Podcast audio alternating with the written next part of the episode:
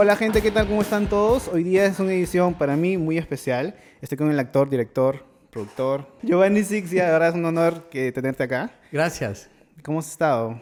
Contento de estar acá y, y- y me alegra que te alegre que esté acá. No, sí, es un honor de, de verdad tenerte acá en el, en el podcast. Una de mis metas de tener invitados es tener a alguien así, uno como tú. Uno, estás, estás en mi lista de...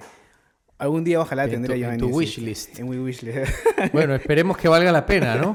Sí, antes de empezar el podcast, gracias a todos por ver y visitar el, el canal. Suscríbanse por favor y hoy día nos acompaña otra vez Agua MERS, es la única agua ozonizada del Perú y vienen dos presentaciones, es en en esta y en esta que es mineralizada.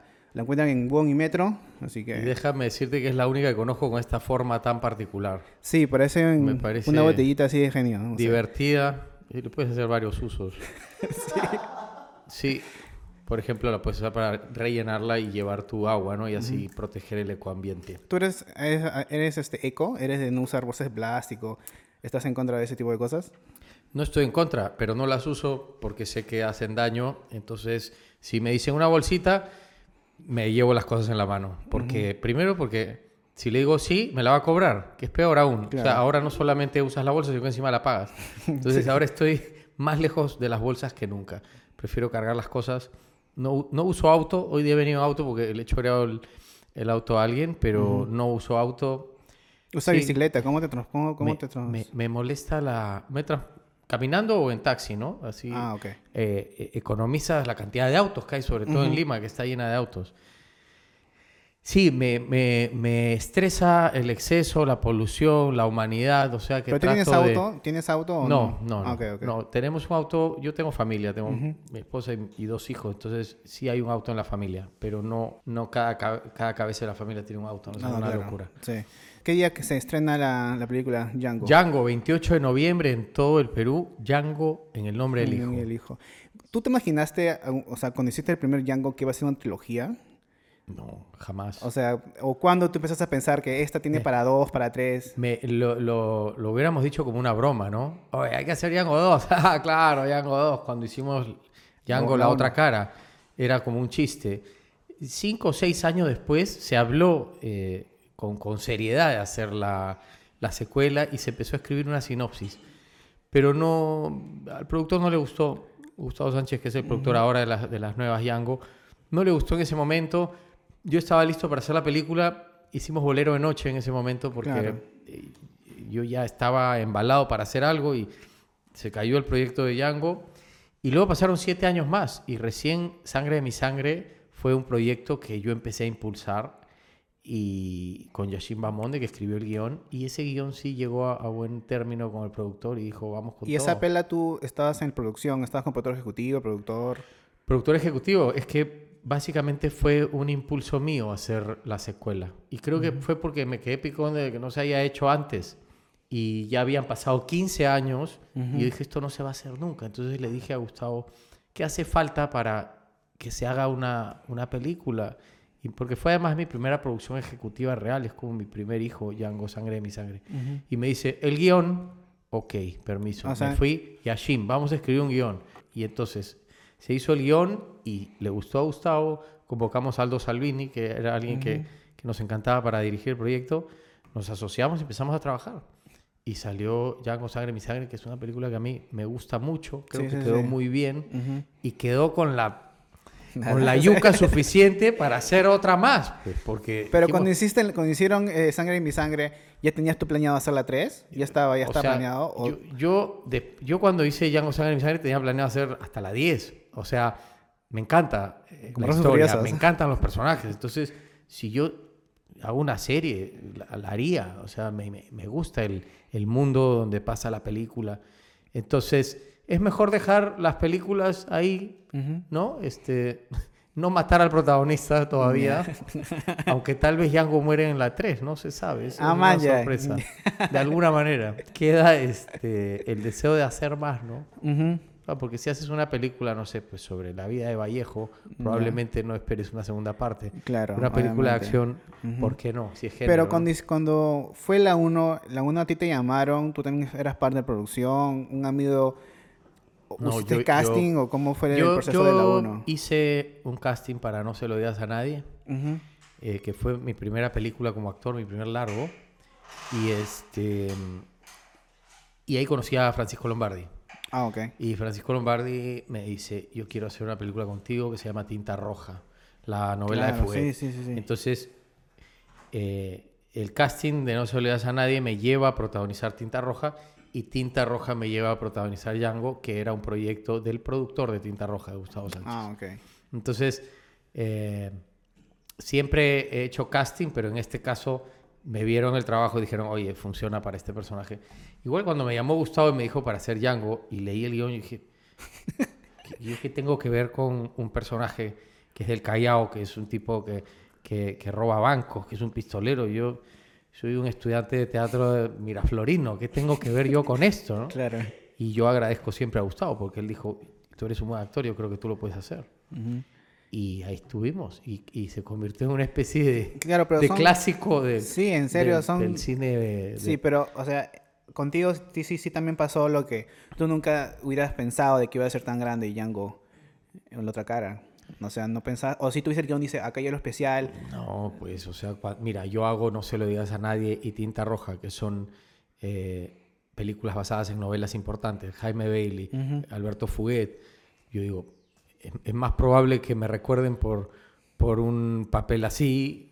O y encima las, que- las escenas que hubo en que en- por Django, que era una película con intenciones comerciales, con ganas de, de hacer un tema distinto, porque podía haber quedado ahí como Alias la Gringa, como, como varias películas, este, La Fuga del Chacal, películas muy exitosas que se han hecho en nuestro cine, pero que han quedado en una sola entrega porque fue suficiente. Aquí, no sé, eh, Django tiene algo que a la gente le atrae, y creo que tiene que ver con la esta especie de sabiduría, entre comillas, popular, ¿no? Django está llena de frases que la gente repite, que la gente le gusta citar. Y, también escenas. Sí, eh, pero este, creo que las frases son más divertidas. Por ejemplo, la conversación que tiene Django con la chica dinamita en la azotea, a mí me parece mucho más divertida Sí. que, que finalmente la escena de sexo que dura Sí. 20 segundos, ¿no? Justo te hacer una pregunta, ojalá que no, no te joda, pero ¿qué se siente estar en... Ten cuidado con lo que vas a preguntar. ¿Qué se siente estar en páginas web eh, pornográficas? Porque esa escena está en esas escenas. Antes Sí, estaba en sí. YouTube, ahora creo que la sacaron. Está en Cholotube, Está está, en en. Pornhub. No, no sé, no, no he, no he buscado, pero sí sé que, que está. ¿Qué se siente? O sea, Y ¿Qué se siente? o sea, no sé, ya- No se siente es nada claro, especial. pero me refiero de que se te hace Este- cómico, se te hace como que, o ya te da igual después de tantos años Se, con... se me con- hace, se me hace cojudo, porque no es pornografía lo que hemos hecho Ujú. nosotros, ¿no? Claro. La pornografía es explícita, entonces cogerlo y ponerlo ahí me parece como innecesario. una, una pendejada un poco tonta, ¿no? Y claro, eh, el que quiere ver la escena la va a conseguir, se compra el DVD pirata por último, Claro. lo busca. Ponerla en una página porno es como un fetichismo, ¿no? Debe ser, porque hay gente que busca actores famosos para Ah, ver al famoso calato y masturbarse, supongo. Yo lo hago con algunos, con algunos nombres, pero no conmigo. claro. No, es- Ahora- hay público para todo. Hay una pregunta que, eh, que quería hacerte. Es, tú, o sea, yo he notado, porque yo he crecido, o sea, yo, yo tengo 31 años, entonces... Has crecido, creci- sí. eh, o sea, la eh, última vez eh, que te sí. he crecido viendo las películas peruanas y siempre había una escena de, de, de sexo donde se veían desnudos, pero ahora no tanto en el cine peruano. No, pues. ¿Por qué crees que ¿Qué pasa? está pasando, hermano?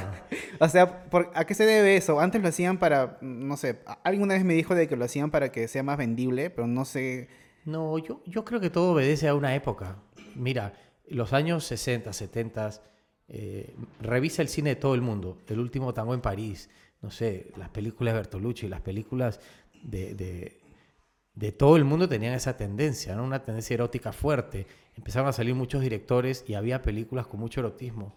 Hoy los tiempos han cambiado. Me parece que incluso en el cine internacional no hay tanto erotismo como había antes. Han cambiado cosas, hay cosas que, que se... a- a- además, el erotismo o la pornografía, si quieres, está ahora al alcance de la mano, ¿no? Entonces ya no es algo en lo que la gente tenga el ojo puesto. Mm, Eh, es un buen punto. además, la gente se quejaba mucho, ¿no? De que el cine peruano era pura calata y, Sí, y y, se lleva. y no era difícil que sea así porque teníamos dos o tres películas al año. Entonces no había mucho que comparar, ¿no? Hablábamos del cine peruano, pero el cine peruano era una película al año a veces, una. ¿Cómo el cine peruano va a ser una película, pues? Ahora tenemos un promedio de 30, 40 películas, ya se puede ver más o menos el cine peruano, sin embargo, el gran cine peruano hoy en día es un cine muy comercial, ¿no? Que obedece no al, sentimiento de, del, del, país, sino más bien al, al, deseo del productor de generar dinero. y también depende del director. Es, muy complicado. depende del director, de más que todo la, propuesta visual. También depende mucho de eso, de meter más erotismo o menos erotismo. Eh, bueno, hay un tema importante también. El, el cine se ha vuelto un espectáculo familiar. Mucha gente joven y familias van al cine ahora. Entonces, eh, no es una buena idea hacer una película mayores de 18 años. Eh, porque te tumbas a todo el público familiar, te tumbas a todos los chicos este, potenciales que pueden ir a ver tu película. Entonces creo que eso también tiene que ver. Antes el público adulto iba más al cine. Me parece que, que el cine hoy en día se está convirtiendo en un espectáculo adolescente y es sintomático que existan pues los taquillazos de Marvel, los taquillazos de Disney, son las películas que más gente llevan al cine, son películas para toda la familia. Y los temas tal vez más duros, con mayor erotismo, más adultos, están en, en Netflix o en otro tipo de plataformas. ¿Tú ves mucho Netflix? no, no tanto, no tanto como quisiera. Pero creo que los viejos se están quedando en casa viendo Netflix y los jóvenes están yendo al cine a ver a sus superhéroes. Oh, creo que por eso el cine ha cambiado en su discurso. Y en toda tu trayectoria de, en películas peruanas, donde tú has actuado así protagonista, ¿cuál, ha sido, cuál es tu favorita? Aparte de Yango. Porque, ¿Peruana? Ah, claro, o sea... A mí, a mí me gusta mucho la... ¿Dónde has estado? ¿Dónde tú has actuado? Ah, donde he actuado. Te iba a decir mis películas favoritas que son La Boca del Lobo, Las Malas Intenciones. Este, Retablo me gustó muchísimo de las últimas. De las que ha actuado, mi hijo es Django Sangre mi Sangre. Esa película yo la quiero por sobre todo porque eh, la, he, impulsado yo, la he gestionado yo. Tengo un cariño especial por Recontra Loca porque es mi primera dirección. Pero una película que me gusta mucho me conmueve mucho de las que he actuado y que no he sido ni productor ni director tendría que ser El Evangelio de la Carne. Muy buena película. sí. La escena, durísima, pero una linda película. La escena donde tú vas es real. Yo pensaba que era armado cuando tú cargas a tu esposa en la... En la... Yo también pensaba, hermano, pero me lanzaron ahí. O sea, pero la gente que estaba ahí rezando al costado del Señor Milagros, ¿te daba paso en serio? Yo este, todavía siento un poco de... ¿De culpa? No, culpa no, porque finalmente la película está y quedó bien y se logró y creo que es muy valioso lo que se hizo. Pero eh, me sentí un poco eh, traicionero de, algunos sentimientos, eh, traicioné un poquito a algunas personas, porque yo estaba ahí con Jimena Lindo, que no estaba enferma, y ella estaba cubierta y, maquillada como, como un enfermo terminal, y yo la cargaba y la gente decía, denle paso a Asixia para que lleve a su mujer. Entonces yo seguía actuando y me daban ofrendas, ¿no? Que son para el Señor los Milagros. Entonces, este, me convertí en un vehículo falso de la fe en ese momento. Y, tenía que acercarme y tocar la imagen del Señor de los Milagros. Y, costaba mucho hacerlo con la gente, pero la gente apoyaba y me decía, fuerza, fuerza, sí, sí, fuerza. Entonces, nada, yo, tenía que, que, que, seguir ahí y hacer mi trabajo y, y, Eduardo me pidió que toque el anda dos veces incluso, porque la primera toma no salió. Yo volví y le dije, ya la toqué, de nuevo. No puedo hacerlo de nuevo, por favor. Eduardo, vámonos de acá esto va a quedar espectacular, hazlo de nuevo. Y lo hice de nuevo.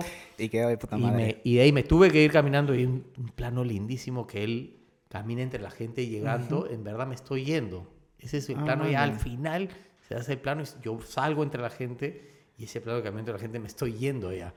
Y cuando llego al final yo he agarrado algunos regalos que me dio la gente y se los he dado a otras personas como para no sentirme tan traicionero, ¿no? Y que la y que la fe llegue a otras personas que estaban ahí de una manera más honesta. Igual no considero que, que yo haya traicionado eh, este, nada porque estaba haciendo una chamba que, como te digo, quedó muy bonita, ¿no? hay, hay, un registro de, de, la peruanidad en esa película que, que, que no tiene valor, que tiene todo el valor del mundo más bien, ¿no? Que, que es, que es invalorable, quiero decir. Claro. sí. No, que no tiene valor. Ahora existe como director eh, Recontraloca, que es un remake, es chileno. Sin filtro. Sin filtros, ¿no? Una Pero película, La, un guion chileno. la primera fue en, en- en Chile, de ahí fue en, en Colombia. La película se hizo primero en Chile, después en México, después en España, después en Argentina y finalmente se ha hecho en Perú y me parece que se va a hacer pronto en, en una versión francesa. Ah, man, qué paja. ¿Y a ti te llamaron para dirigirlo o también fue un proyecto que tú también impu- impulsaste no, a hacerlo? No, en esto sí me llamaron para dirigir y lo que me propusieron fue producirla. Yo había terminado de producir Django, este, bueno, hicimos Margarita también antes con la gente con la que estamos trabajando, con la Soga Producciones, y salió esta posibilidad de hacer Recontra Loca. Oye, que quieren hacer esta película, Eh, ¿te interesaría producirla, qué sé yo? Y empezaron a pensar en directores. Y, y en ese momento los directores pensados no podían. Entonces el productor general me dijo, ¿y tú no la dirigirías? Y yo dije, me muero de ganas, pero me estás poniendo una responsabilidad grande porque es mi primera película y no es una película que yo haya gestado o que me, me salga a mí del alma, sino que voy a tener que enamorarme del proyecto porque... Claro. Y, y si meto la pata, o sea, me, Pero me ¿cuál era- dijeron, bueno, vamos a- vas a tener el equipo soñado, vamos a armar el equipo que tú quieras, con el que te sientas cómodo. Se convocó gente de primera, estuvo Mario Bacino en la foto, Mario Frías en el arte, tenía una, un- a Marco Moscoso de asistente de dirección, a, a Nuri Sassi de script, o sea, un equipo de primera. Y bueno, yo empecé a leer el guion y me empezó a emocionar bastante y, Ujú. y me, me subí al carro. Y antes de Recontraloca has dirigido otras cosas que no sea cine. Mucho teatro, muchísimo teatro. Pero nada así eh, eh, Hice- co- corto. Hice un corto en el 2000 que se llamó Peruvian Cliché. Y después del corto empecé a dirigir mucho teatro. El, el teatro es como la, la oportunidad más cercana para un director de trabajar, porque el cine es muy costoso. Requiere de mucho tiempo, de mucha plata, de mucha gente. Entonces el teatro es el lugar donde tú puedes desarrollarte un poco con, con mayor facilidad. Y yo estuve como, puf, como, como 15 años eh, dirigiendo teatro. Ah, man, qué paja. Con Plan 9, la Asociación Cultural Plan 9. He he dirigido más de 30 obras. Entre ellas está eh, Avenida Larco, Sí. musical. Avenida Larco también fue... ¿quién, ¿Quién impulsó eso? ¿Quién es el productor? ¿Quién dijo hay que Eh, hacer Avenida Larco? Tondero musical. es la producción general de Avenida al Arco. Querían hacer un musical peruano. Y Miguel Valladares me llamó y me dijo, oye, quiero hacer un musical. Y le dije, bueno, eh, ¿de qué lo hacemos? No sé, pensemos. ¿Y, ¿y qué tal un musical de rock en español? Uf, el rock en español es gigantesco, ¿no? Entonces yo, yo me acuerdo que ya habíamos hablado de la posibilidad de hacer un musical con Miguel cuando hacíamos Hedwig, La Pulgada Furiosa, 10 años antes de que se haga venir al arco. Wow. Y este, ¿qué, qué, qué- podría ser la historia de unos chicos que se reencuentran ya grandes y recuerdan cuando eran jóvenes y cantan Avenida Largo? Ya puede ser. Y entonces esa noche llegué a mi casa y recordé eso y le digo, Miguel, el musical tiene que ser Avenida Largo, este, sobre, con rock nacional. Y me dijo, ya, suena bien. ¿A quién llamamos? Rasek Barragán para que escriba, que es un tremendo escritor, de- los mejores ahora. Y Rasek empezó a escribir, le dimos algunas ideas y Rasek escribió esta obra espectacular que yo la puse en escena en el Teatro Marzano hace cuatro años o cinco. Este, ¿Quién eligió el soundtrack? ¿Quién eligió la, la lista de canciones? Porque... Con Rasek, todo, juntos, Rasek y yo, porque la música tenía que apoyar a la historia, ¿no? Claro. Entonces, este, muchas veces nos, nos poníamos a pensar, ya, una canción peruana que hable sobre ruptura amorosa, bueno, era difícil, ¿no? Amén, salían ideas. Pero, por ejemplo, era difícil cómo cerrar el, el, el musical, ¿no? Este, y le meten un disparo al chico y el chico resucita. ¿Qué podemos usar? Inmortales, inmortales, escuchamos, es perfecta la letra. Y así íbamos buscando y íbamos armando la historia. ¿no? Y, y cosas eh, tal vez hasta tiradas de los pelos, como que llegan al arco y voltean y, y ven una rusa, simplemente porque está parada ahí, y le cantan Los Globos del Cielo, que es una canción que Pedro Suárez Vértiz escribía a una, a una Ajá, rusa ajá. pechugona. Claro. Y eso es una cosa gratuita en el musical solo para que esté la canción, pero un número súper divertido. ¿no? La obra duraba casi tres horas. ¿Va a regresar? Eh, sí, me parece que la van a. Porque a- a yo no la pude ver en teatro. La vi en el cine, pero no pude ver en el teatro. Ahora, en Pues el- ahora la puedes ver. Sí, ahora sí quiero ver. Creo que el Hay próximo muchas año, en obras. mayo. Ah, qué paja. Ojalá que, que, que la hagan sí o sí. ¿Es sí o sí o están en, están en veremos? Yo creo que sí o sí. Pero yo siempre digo, hasta que no esté parado ahí, Claro.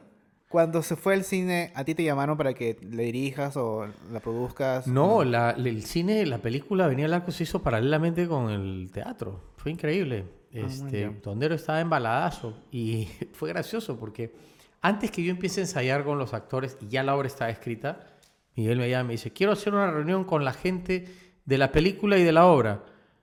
Y le digo, ¿y para qué quieres? Yo estaba filmando Locos de Amor en ese momento con Tondero. Y yo le digo, ¿para qué quieres juntar a la gente de Locos de Amor con, con Avenida al Arco? ¿Qué tiene nada que ver? Porque dijo una reunión de confraternidad. Pero ¿por qué quiere confraternizar Locos de Amor con Avenida al Arco? No, Avenida al Arco la película. ¿Qué, qué película? Y él ya estaba volando y yéndose para la película. Ah, ¿Pero a ti no te jodió eso de que no te llamaran para que seas parte de Avenida Largo la película? O sea, no me tiene por qué joder porque él, es- como productor, está en la libertad de, de encargarle el proyecto a quien quiera. Me hubiera encantado hacerlo yo. Sí, eso sí te puedo decir, pero que me joda, ¿no? Porque no tengo derecho a que me joda. No, claro, pero hay como que pienso, puta, qué cagado. No es como puta, qué pena.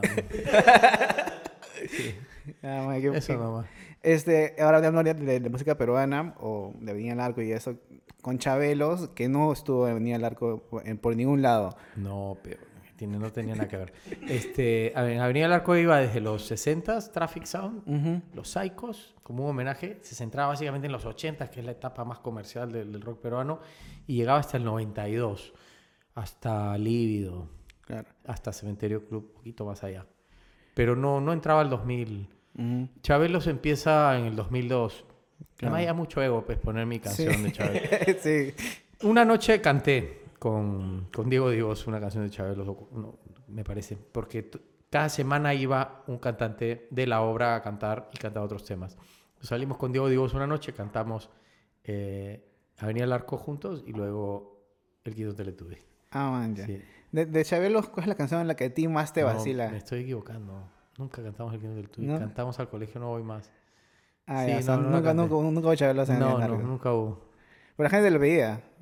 De broma, pues, o sea, es cuan- que- que- no, si no encaja, no encaja. pues. Claro, no tiene nada que ver con... una Mucha cosa, ¿no? gente escribe y decía, oh, me faltó esta, faltó la otra. Sí, seguro, faltaron un montón. Me, Sí, me pues. hubiera encantado que esté Rafa Raez, por ejemplo, en el Sí, musical. y vi una no entrevista, entraba. no me acuerdo, no sé si fue Spencer o alguien más, y tú dijiste que tu compositor favorito es Rafa Raez. Seguro, sí. A- Me aún los- encanta aún toda los- su chamba. Es que Rafa Raez no solamente es un músico que admiro, amigo, sino que además es el productor de casi todos los discos chabelos. Él produjo El Manía Asesino, él, él, él no produjo El Seco, él produjo Pero El Manía cuando- Asesino, Nunca Seremos Músicos y Priapismo. En los videos donde ustedes están grabando el disco, él no está ahí. O sea, en, los registros de que tiene Bueno, Spencer, de- de- fácil no está... De priapismo no hay registro, solo lo que yo cogía en mi teléfono y publicaba. En la película Spencer no sale Rafa, es verdad. Y no hay registro del, del manía asesino, pues porque en esa época no registrábamos nada como ahora. Este, hay, hay, hay un registro bacán del seco, que no está Rafa, y hay un registro bacán del cacaculo, que fue el primer disco. Por ahí, por ahí encuentras. Pero, Mm. por ejemplo, en, en Merry Christmas Baby hay una guitarra bien Beatle, bien bonita, medio- como, como es, con las cuerdas así estiradas. Eso lo hace Rafa, él toca la guitarra ahí. No. Ahora, ustedes siempre están en, en, en, en vivo por el rock. Siempre en- Sí, vamos a estar el 23 ahí. Este, ¿Qué te parece el, este, el que viene? Porque es- tengo como más de 100 artistas que van a estar. Y hay un, hay un sinfín de géneros, sinfín de bandas. art- Va a haber este de rap, hip hop, va a haber de todo. ¿Tú pensabas que Perú iba a llegar a ese nivel de tener un, un festival tan grande? No. Yo no, no, lo pensaba, lo deseaba. Ujú. O sea, yo, yo crecí en los 80s, 70s, 80s. No había nada, mano. No había música. No había dónde ir a ver un concierto. ¿Tú Todos ibas- soñábamos con, que, con ver algún músico de afuera venir a Perú. Eh, Pero veías rock peruano, Pero ¿no? tú has ido a Palusa de No, Chile, no. Argentina. ¿Nunca has ido a esos festivales? No, no es la música que más me gusta. Yo soy un poquito más clásico. Eh, Me, me he ido a Estados Unidos a, a buscar a, a, a algunos músicos. a- cuando se juntó a Police me fui a verlos, ¿no? Y este, no sé, eh, Elton John, Billy Joel los he visto, que son músicos que me gustan mucho. Iron Maiden, Kiss. Pero es mi onda, ¿no? Más, más anticucha. Este, de los grupos nuevos, Muse, que me pareció increíble que venga a Lima, ¿no? Es un grupo que me gusta Ujú. mucho. Pero Arcade Fire, esta onda no me gusta mucho, entonces no, no me he ido a buscarlos. Y en estos festi- festivales que mencionas, la, música es un poquito más de esa onda, ¿no? Claro. Este, pero de chico podías ver a Leucemia, podías ver a Arena Hash, podías ver a Haas, Dudó, este, a Frágil, a veces se presentaba ahí en, en el Tarot, un bar que Ujú. quedaba en Comandante Espinar, los no sé quién, los no sé cuántos, en el Pablo Los Olivos. Este, se podían ver grupos peruanos. Me acuerdo que los lo- los 80s. festivales que más, o sea, más festivales eran los que hacían en Los Olivos, en el Baralino, y eran como máximo Claro. 15 bandas, y era toda una tarde. Pero tú me estás hablando que festivales que para mí son nuevos, ¿no? No, claro. ujú. Chabelos hemos tocado ahí, pero la fuerte cuando yo era chico era la Feria del Hogar. Claro. La Feria del Hogar, en el 85, 86, venía Charlie García, venía este, los fabulosos Cadillacs, venía grupos de, de distintos países. ¿Qué artista ha sido el que te ha sido puta? Jamás pensé ver acá en Perú.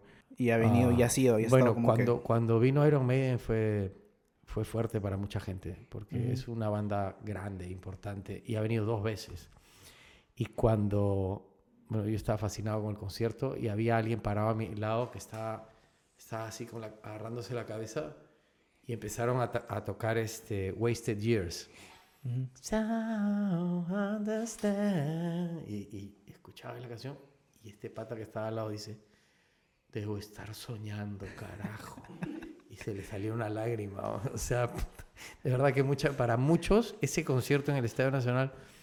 Pero, fue pero te has llorado con un artista que ha visto un Con concierto. todos. No, no con todos, pero yo he llorado con Ozzy Osbourne. He llorado con... Hay, hay artistas que me, han, que me han emocionado mucho. O sea, Roger Waters, me encanta. Lo fui a ver las dos veces que vino acá. Pero hay algunos que me inspiran especialmente. Y me pasó con Iggy Pop y con Ozzy Osbourne. Porque Iggy Pop, porque es un, es un, es un animal salvaje. No sé cuántos años tiene el hombre, pero está ahí en el escenario y sigue siendo punk. Sigue con el cuerpo arañado, escupiendo. Y en el sigue piso, tocando o sin sea, polo, creo, Sigue haciendo lo mismo que hacía eh, hace 30 o 40 años con, con, con el- la columna totalmente desviada, ¿no? Y se tiraba del escenario y la policía en un momento frenaron un chivolo que se quería subir, y él, déjenlo, y lo hizo subir y cantó con él, y se notaba que no estaba preparado, o sea, yo decía, "Puta, cuando sea grande quiero ser como él, carajo. Y por otro lado, Ozzy es una persona que yo admiro mucho porque ha basado su carrera en, en lo tenebroso. Es, es el hijo del diablo, el príncipe de las tinieblas. Y lo único que hace el hombre cuando se sube al, al escenario es decir, I love you, I love you, I love you, I love you, y mandarle besos a todos. Entonces, este, ese detalle me, me, me, me conmueve mucho, ¿no? Porque este, que tú tengas una propuesta artística o que digas las cosas como tú las sientes o como tú eh, crees, o seas muy contestatario, no quiere decir que, que, que dejes de ser una persona constructiva, amable y que ame. Ujú. Y, y además al hombre le temblaba la mano, ¿no? Porque está medio con Parkinson, creo. Entonces me, me, me conmovía mucho ver a Ozzy. Me fui hasta adelante así para verlo bien de cerca. Le decía, aquí estoy, Ozzy, aquí estoy. Y no me miró nunca. Pero sí. yo, me- yo he ido a conciertos de bandas que me ha gustado, porque, eh, que nunca pensé verlas en vivo, y yo sí ganas de llorar. Y solamente con que el artista vea en dirección a mí, ya me vio, puta que chucha. Pero Sí. sentir eso es, es de puta El, madre. el momento en que el artista sale, es el momento que dices, Claro. "No Yo creo". cuando veo a alguien, cuando veo a alguien que me, que me gusta mucho, no grito, simplemente me quedo así y lo contemplo. Mira, a mí me jode tanto que la gente saque su teléfono y no te dejan ver. Ta madre, Llévate el recuerdo en la cabeza. Se ve mejor en la cabeza que en el Claro. teléfono. No queda bien la grabación. Yo lo que hago es, si me da culpa, es cuando sale el artista, no hago nada, contemplo, tomo dos, tres fotos y ya lo guardo y me quedo ahí escuchando. Claro, un recuerdo como cualquiera, Claro, ¿no? pero que estén así que se graben toda una canción completa es como que puta, no, no, no es igual, ¿no? Este, sí, pero aquí fui a ver todo, ¿verdad? Y Judas Priest me emocionó mucho. Dee Snyder hace poco, ¿no? Este, un montón de bandas han venido eh, buenas aquí, pero de esa onda, ¿no? A mí me gusta o sea, ver a Judas Priest fue espectacular. Tu colección de, de vinilos, ¿cuántos vinilos tienes ya? Debo tener más o menos 5000. ¿Cinco mil? Sigue creciendo. Man, ya. Sigue creciendo porque cada vez que viajo o algo, me acabo de estar en Buenos Aires y me compré como si- siete discos. ¿Cuál es el proceso de, ya, viene el vinilo, tienes muchos cerrados que ni siquiera has abierto o si- siempre abres, los escuchas y lo Eh, guardas? Los abro, pero mm, como no he tenido tiempo, algunos están cerrados. Pero no porque no quiera abrirlos. Por el tiempo, ¿no? Es- Es por el tiempo, porque un vinilo cerrado para mí es un vinilo muerto, ¿no? Tiene que rodar, tienes que pistearlo. Pero además, a veces la gente no lo abre porque pierde su valor, pero tampoco es que, Claro. que vas a perder un millón de dólares porque lo abras. pues, o Y sea, aparte, en, más importante es el, placer personal de escuchar tu y en- música. en tu caso no creo que un día vendas tu, tu colección de vinilos, o sea... O sea, es- o eso sea- es- eso es tú- estás tocando un tema difícil. Ay, porque... Porque, claro, porque todo coleccionista siente que tiene algo muy valioso y dice, no, esto vale mucho, ¿no? Pero, Claro. ¿y qué importa que valga mucho si no lo vas a vender nunca? O sea. ¿no? Es, es Yo tengo una contradictorio. yo tengo una, una, una pequeña colección de una banda americana que es My Chemical Romance. Ujú. Eh, tengo los vinilos, los CDs, hasta vinilos firmados, todo eso. Pero eh, no veo yo algún día ve- venderlo. O sea, sé que vale porque he investigado más o menos si algún día me roban cuánto valdría. Y sí vale bastante dinero. Pero aún así jamás. Pero no lo vas a vender, pues. No, nunca. Pero sí los escucho. Todos están abiertos y los escucho cuando puedo y... Y además, si un día lo vendes, te vas a sentir miserable por haberlo vendido. Claro. Lo peor sería que tus hijos vendieran tu colección. Ahí sería una cagada. Lo peor sería que la vendan sin saber lo que están haciendo. Ese es el problema. Por eso yo me he encargado de catalogar toda mi colección. Disco por disco, cuánto cuesta en el mercado. Hay una base de datos en internet, Discogs. Ajá. De ahí está, está, es la base de datos de todo lo que se ha grabado en, en el mundo. Eh, En cualquier formato, CD, vinilo, eh, cassette. Entonces tú ahí puedes poner exactamente la edición de tu disco y va a aparecer y la, y la añades a tu colección. Entonces, una vez que haces eso 5000 veces para cada cosa que tiene, sale tu colección y te sale la, la media del precio. Entonces, si algún día mis hijos la quieren vender, pueden ver ahí y saben cuánto es lo mínimo que pueden vender, pues porque si no, sería una burrada que venga alguien. Esos discos viejos, llévate esa basura. Ahora, este 5 Sería mil... una pérdida. ¿no? 5000 vinilos, que es todo un cuarto lleno de vinilos. O sea, Mira, yo tengo mi Instagram, que es, es arroba Giovanni Sixia, y ahí tengo mi foto, mira. ¿No has visto mi foto? he visto algo, eh, las últimas he No has visto. investigado. Te, te busco, te sigo, pero no, soy, No, no he mira, visto acá, fotos acá de tus te voy a vinilos. enseñar la foto de mi mueble. Tengo un mueble que me ha hecho, me diseñó mi cuñado. Este es. Bueno, está en mi Instagram, búsquenlo. Sí, sí, lo voy a poner. Ese mueble tiene eh, como cinco filas de discos y una escalera. Yo muevo la escalera y, y saco los, los Como discos una que biblioteca, de que, una escalerita. Sí, y ahí están los 5000, ahí los conservo. Entonces, como el- es techo alto, no me ocupa espacio. ¿Ves? Y justo ahí salgo con Twisted Sister y Motley Crue, que son... Ahí está es la pela de Motley que- Crue. Sí. ¿Te gustó? Leí el libro y la película es bastante fiel, está buena. Me pareció exagerada, igual que Bohemian Rhapsody en algunas cosas, pero... ¿Te gustó cine. Bohemian Rhapsody? Es cine comercial, ¿no? ¿Te gustó Bohemian Rhapsody? Sí, me gustó. ¿Merecía el Oscar? No me importa el, me importa el Oscar, de verdad. Ah, no, no eres de- de No, lo seguir, sigo, de- no lo veo, no lo celebro, no me interesa. Ah. Pero Bohemian Rhapsody, yo soy fan de Queen desde los 8 años. La, la- veía los especiales de Queen, Canal 7, que lanzaba Gerardo Manuel. Y tengo todos los discos de Queen y seguía a Freddy hasta que murió y luego lo he seguido escuchando y conozco la historia de Queen. Y cuando fui a ver la película, decía, pero esto no fue así, pero esto no corresponde. Pero en ese año no habían grabado esa canción como está sonando. Nada tenía sentido histórico, pero la película estaba bien construida. Entonces me emocionó, me gustó, me, me gustó mucho la película. ¿Te gustó el actor que, que interpreta a Freddy? sí, sí, claro que sí.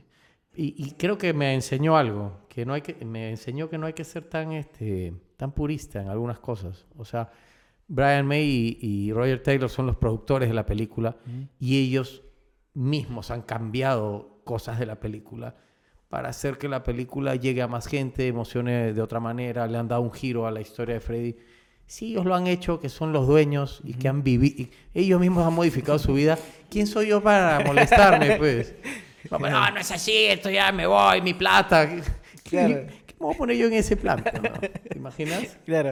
Ahora, este, cuando te hiciste Django, la, eh, la otra cara, el verdadero Django, el, el señor, eh, ¿cómo, ¿cómo, es su nombre? Osvaldo. Osvaldo. González. Ya. Él, cuando vio la película, también dice, ah, eso no pasó. No, porque él, la primera película, Django, la otra cara, está basada en la vida de él. Y es porque él trae su historia. Y se escribe la película a partir de lo que él relata. Ah, él fue de alguna manera eh, gestor del proyecto. Y él fue donde el productor y le llevó su historia. Ah, man, Sus recortes, todo. Y el productor dijo, ya, hagamos esto. Y después aparecí yo. Pero, pero, cuando hacemos la otra, este, ya, más bien, cuando nosotros le decimos, vamos a hacer esta segunda parte, ya se cuenta esto que no tiene nada que ver con tu vida, él dice, ya, pero por favor, dejen claro que es ficción porque esto no me ha pasado a mí, yo no tengo ningún hijo delincuente, al contrario, sus hijos son, son gente súper, súper este, exitosa, que le ha ido muy bien, entonces él no quería que la gente piense que, que su vida era así realmente, entonces siempre lo hemos dicho, Django ahora le pertenece a la gente, es un personaje que peruano, ¿no? Que a la gente disfruta mucho, incluso está, se está haciendo un cómic de Django. Ah, qué paja. Este, Editorial Planeta está empezando a trabajar un, mm una edición tapadura de ¿Y crees novela gráfica. ¿Hay posibilidad de que venga, no sé, Netflix y quiera hacer una serie sobre Django? No creo. No creo, porque creo que Django es una marca muy peruana y Netflix en Perú... Eh, Perú representa un mercado muy pequeño para Netflix. Mm. No, este... Pueden hacer mil historias sobre delincuentes, no tiene que ser Django. Creo que el valor de Django es fuerte aquí en Perú, ¿no? Porque es una... Es algo que la gente conoce y que sigue hace 17 años. ¿Te han llamado a ti para actuar en una serie de Netflix o en otro o por fuera? No, no, no. Acabo de hacer una película en Buenos Aires, pero este, un papel pequeño en una producción pequeña allá por, por una convocatoria que hubo, pero, pero nunca he trabajado mucho afuera básicamente acá. Siempre he ido a hacer algo y he regresado. ¿Por un motivo? ¿O porque no se dio? ¿O porque no aspiras a ir a... Siempre, siempre he estado muy ocupado aquí. Siempre he estado haciendo muchas cosas. Yo he tenido mi asociación cultural casi 20 años trabajando sin parar. Estoy produciendo cine, tengo mi banda. Me he viajado todo el Perú en los últimos dos años con Chabelos. El tour de Priapismo fue gigantesco. Hemos estado en, en, en, Puno, hemos estado en, en Pucallpa, hemos estado en Cusco, hemos estado en Arequipa, Hilo. Tacna, eh, Trujillo, Cajamarca, Huánuco. Maravilloso hacer eso. Entonces, no estás mirando afuera porque tienes mucho que hacer acá adentro. ¿Tus hijos están metidos también? ¿Le gusta mucho el arte? ¿Actúan? Sí, son, son, muy chiquitos todavía. ¿Qué pero tienen? 11 y 7. Ah, ok. No, son niños, pero eh, disfrutan mucho de ir al... Ahora mismo estoy haciendo una obra de teatro dirigiendo Madres, es un musical de preludio en la Biblioteca Nacional. Este, hay muchas cosas que hacer y sabes que eh, hay mucha gente valiosa que conozco aquí y, que, imagínate, me llaman para dirigir una obra, me llama Preludio, que es una productora espectacular, y me dicen, vas a dirigir a, a Yanela Negra, a Rosana Fernández Maldonado, a Erika Villalobos, a Alegraña y a Rebeca Escribense en una obra. O sea, estoy en Hollywood. Yo no me tengo que ir a ningún lado, hermano. O sea, si me voy a otro lado, no conozco a nadie. ¿Me entiendes? O sea, es, una suerte increíble haber hecho una carrera aquí que me permite dirigir cosas interesantes. Entonces, no, no. No es necesidad. No, no, no, no, es necesidad. Es que no, no hay nada mejor que que ser yo en este momento. no me cambio por nadie, hermano. Estoy contento, me gusta lo que hago. O sea, he estrenado dos películas este año. Una, Las dos las he producido, una la he dirigido, las dos he actuado. ¿Qué más puedo pedir, hermano? Sí, pues tienes razón. O sea, pero ¿tienes alguna aspiración a futuro? O sea, quiero hacer, pucha, lo que sí me muero de ganas de hacer esto, pero no lo he hecho. Ya no aspiro, ya. Hace tiempo. Nada. Aspiraciones, o sea, deseos, deseos de seguir trabajando. Aspiraciones no, o sea, Me gustaría hacer otro disco con Chabelos. Vamos a sacar un disco en vivo en diciembre. Ya. Eh, me gustaría dirigir otra obra. Estamos hablando de, de hacer una obra el próximo año. Eh, me gustaría dirigir otra película en algún momento. Ya me han hablado un guion para el próximo año. Eh, mi familia está aquí. Es todo. O sea, no, no, no todos tenemos todo. Siempre te falta algo, pero eso te cuento después. Gracias Giovanni por acompañarnos hoy. Oye, gracias a ti. Este, ¿tú más hago si quieres? No, saca la chela. pero- Gracias, Mers. ¿Verdad? Una, una pregunta que siempre le hago a todos mis invitados. Este podcast se llama Está de Más, como te comenté. Y como acaba de decir, Y yo te dije, Ajá. está de más que hacemos acá. sí. Este, tienes, ¿tú crees que en el... ¿Qué está de más en el cine peruano para ti? No, nada, nada. Está de menos. O sea, el cine peruano necesita que se siga haciendo. Necesita que, se, que se haga más para que, para que encuentre su personalidad. No creo que esté nada de más en el cine peruano. No creo que esté nada de más en un país donde hace falta hacer cosas, donde haga falta cultura. Está de más tu pregunta. Sí. No. No, pero tienes una buena respuesta de que, puta, sí, más, más, más mascado. Más bien lo que falta es que venga más gente al cine. El público peruano, Perú es un país donde la gente va mucho al cine, pero siempre la, la, la tendencia pues es ver las películas afuera, ¿no? Entonces falta que la gente vaya al cine y que vaya la primera semana. Parece broma y siempre lo repito y lo repiten todos y la gente cree que es broma, pero es verdad, si el cine peruano no lo ves la, la primera semana, probablemente lo saquen. Entonces, este, mucha gente me dice, oye, quería ver la película, pero ya no está. Mm, Sí, pues. Claro, pues, justamente esto te estoy diciendo. ¿Sabes la película? Anda, porque los Avengers los puedes ver siempre. Pero el Ah, cine peruano se va rápido. Esa película estuvo como un mes y medio, creo, en cartelera. ¿Cuál? Los Avengers. eh, y las películas peruanas duró semana y media, dos semanas. Dos semanas creo que máximo. Ah, Hay, hay, hay una un cartelera importante ahora mismo de cine peruano.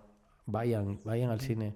No. Hay que ir. Gracias, Giovanni, por, por estar con nosotros y conversar un toque. Gracias a ti. Suerte. Nos vemos pronto. Nos vemos, gente. Hasta luego. Vayan a ver Django en el nombre del hijo. El 28 de noviembre, ¿verdad? 28 de noviembre. En todas las el salas. primer día y la primera semana. sí. Chao, gente. Hasta luego.